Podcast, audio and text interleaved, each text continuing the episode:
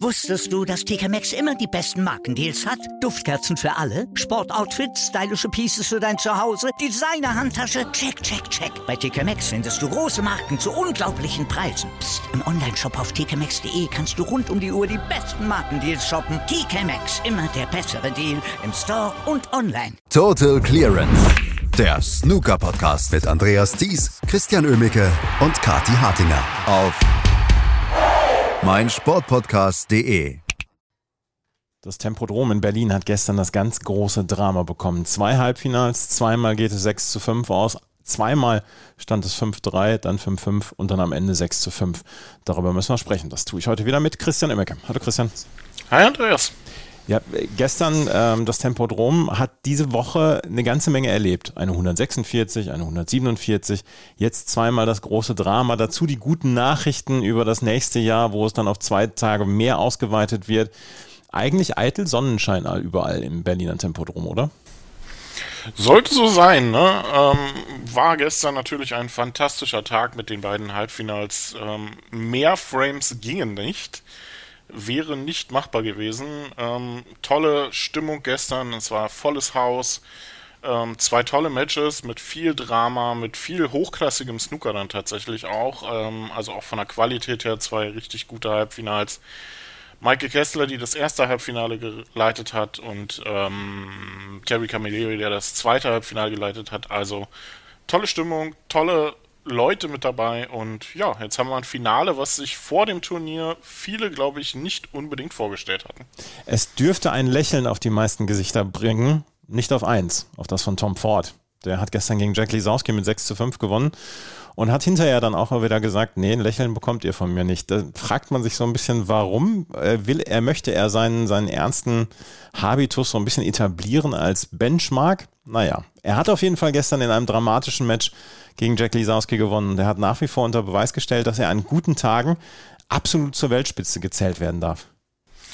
Ja, und vor allem hat er eine, eine ziemlich gute Saison, war ja bei der ähm, UK Championship sogar schon im Halbfinale und hat jetzt das erste Mal wieder ein Ranglistenfinale erreicht seit dem Paul Hunter Classic in 2016. Also auch für ihn scheint deutscher Boden dann tatsächlich ganz gut zu sein. Und er hat die Chance auf seinen ersten Titel das wäre für ihn sicherlich ein, ein Riesenerfolg und ähm, der Sieg gestern gegen Jack Lisowski war vielleicht auch nochmal so eine kleine, ähm, eine, eine, kleine Bestätigung, dass Tom Ford tatsächlich ein bisschen vielleicht zu den Underachievern der ähm, Snooker-Szene gehört.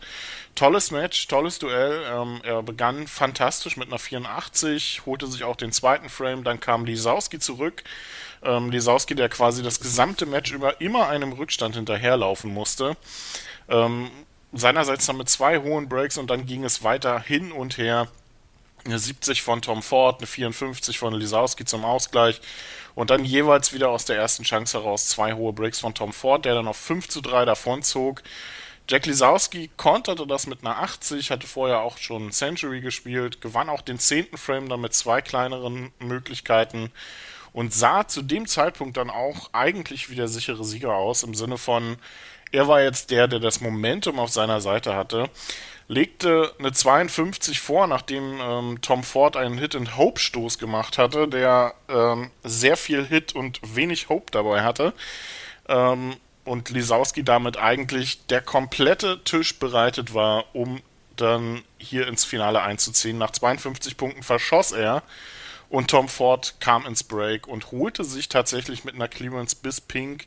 Dabei war vor allem die, ähm, die vorletzte gelbe, das war dann der Ball zur letzten roten, er gelocht, den er gelocht hat.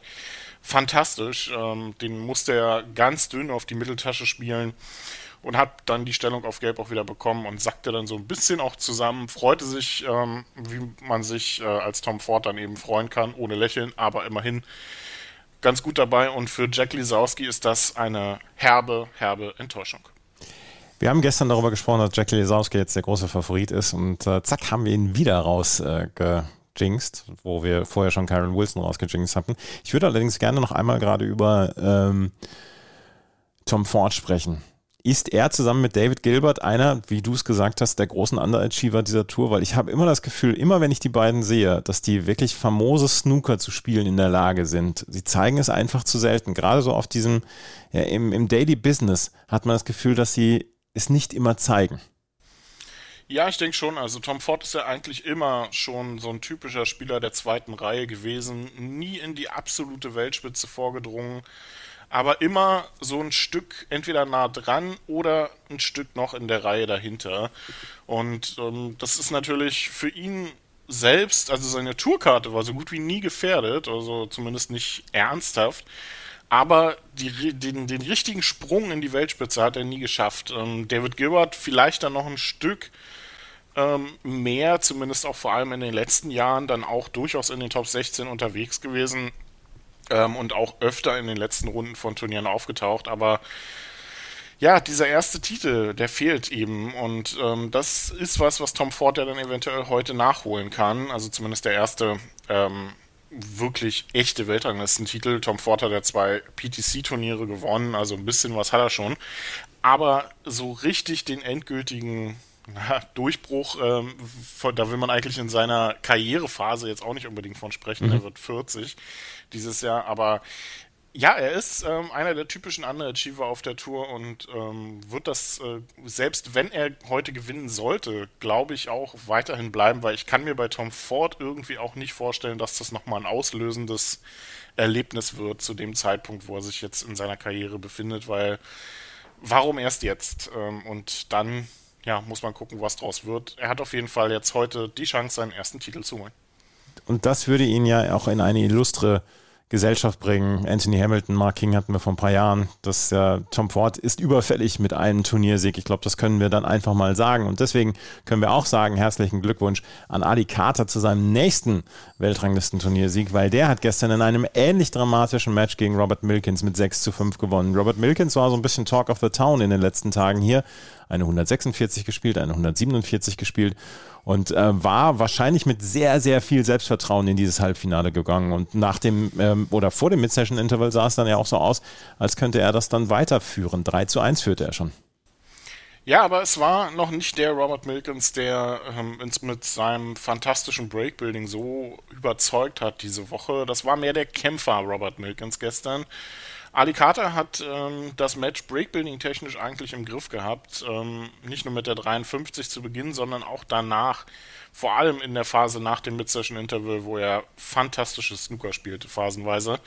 Robert Milkins holte sich zwei Frames auf die Farben, vor allem den vierten, den er noch auf schwarz gestohlen hatte, und führte dann 3 zu 1. Und das täuschte so ein bisschen darüber hinweg, dass Ali Carter schon so wie ein bisschen der stabilere Spieler wirkte. Und das zeigte sich dann nach, dem, nach der Pause, wie gesagt, vier Frames in Folge für Carter, der damit nur noch einen Frame zum Sieg brauchte. Und zu dem Zeitpunkt hat, glaube ich, auch wenig noch für Robert Milkins gesprochen. Aber auch der, wie schon Jack Lisowski am Abend dann, kämpfte sich noch zurück. Mit einem Century ähm, fokussierte er sich dann noch mehr und holte sich dann auch den zehnten Frame auf die Farben nach tollen taktischen Duellen, die sich äh, die beiden da geliefert haben. Carter ähm, musste in einen Entscheidungsframe. Ich glaube, da wird er zu dem Zeitpunkt nicht unbedingt erfreut drüber gewesen sein. Ähm, das sieht man bei ihm ja dann auch immer relativ schnell. Und in dem hatte er dann aber vor allem taktisch die deutlich besseren Argumente auf seiner Seite. Robert Mickens hatte seine Chancen, zweimal sehr gut im Bild gewesen, zweimal nicht ausgenutzt, einmal weil er sich verstellt hat, einmal weil er sich weil er verschossen hat und dann konnte Ali Carter quasi nicht umhin, als sich die Punkte dann zusammenzusammeln und es über die Ziellinie zu schaffen. Also sehr bitter für Robert Milkins, der sich hier aber wirklich toll präsentiert hat die ganze Woche über und auch gestern in diesem Halbfinale ja fast nach das Comeback geschafft hat. Also alles in allem fantastische Turnierwoche für den Milkman und für Ali Carter schon das dritte Finale beim German Masters. Und durchaus mal wieder ein wichtiger Sieg für Adi Carter, ne? weil so, so ein bisschen hatte er ja in den letzten Jahren ja den Anschluss verloren. Er war früher häufiger Gast dann auch in Halbfinals oder auch im Finale dann von einer Weltmeisterschaft, gehörte zu den Top 16. So ein bisschen äh, den Anschluss hatte er verloren, hat man das Gefühl. Ja, definitiv. Also Ali Carter äh, ist in den, in den 20ern der Weltrangliste eigentlich sehr gut aufgehoben, wenn man so an die Ergebnisse denkt, die er jetzt hatte. Also da wird sicherlich ein bisschen mehr kommen müssen, wenn er dann in der Position bleiben will. Was jetzt auf jeden Fall ein Vorteil für ihn ist und auch für Tom Ford, ähm, ist, dass die, die beiden mit diesem Finaleinzug so gut wie sicher für die Players Championship qualifiziert sind. Es gibt ja nur noch die Welsh Open dann. Und dass wir dann tatsächlich Spieler wie Barry Hawkins oder Neil Robertson eventuell nicht dabei haben, je nachdem, wie die dann in Wales noch auftreten. Also das könnte noch ein illustres Rennen werden um die Plätze für die Players Championship. Auch ein Monio Sullivan zum Beispiel ist da noch nicht für qualifiziert. Tom Ford und Ali Carter haben da jetzt den richtigen Schritt in diese Richtung gemacht und ähm, für Ali Carter ist das ja auch ähm, insofern nochmal wichtig, als dass er inzwischen seit äh, über sieben Jahren oder knapp sieben Jahre auf einen Weltranglistentitel wartet. Bei den World Open 2016 hat er zuletzt ähm, eine Trophäe in die Höhe stemmen können. Also wäre das Ende einer sehr langen Wartezeit, aber da steht ja einer an der anderen Seite, der seinen ersten Titel holen will. Und das ist Tom Ford. Tom Ford gegen Ali Carter. Was erwartest du heute für ein Match? Ich erwarte tatsächlich ein, ähm, äh, ein enges Match. Ähm, schon allein aus der äh, Begründungssicht heraus, dass wir uns nicht nochmal zu Null leisten können nach letztem Jahr.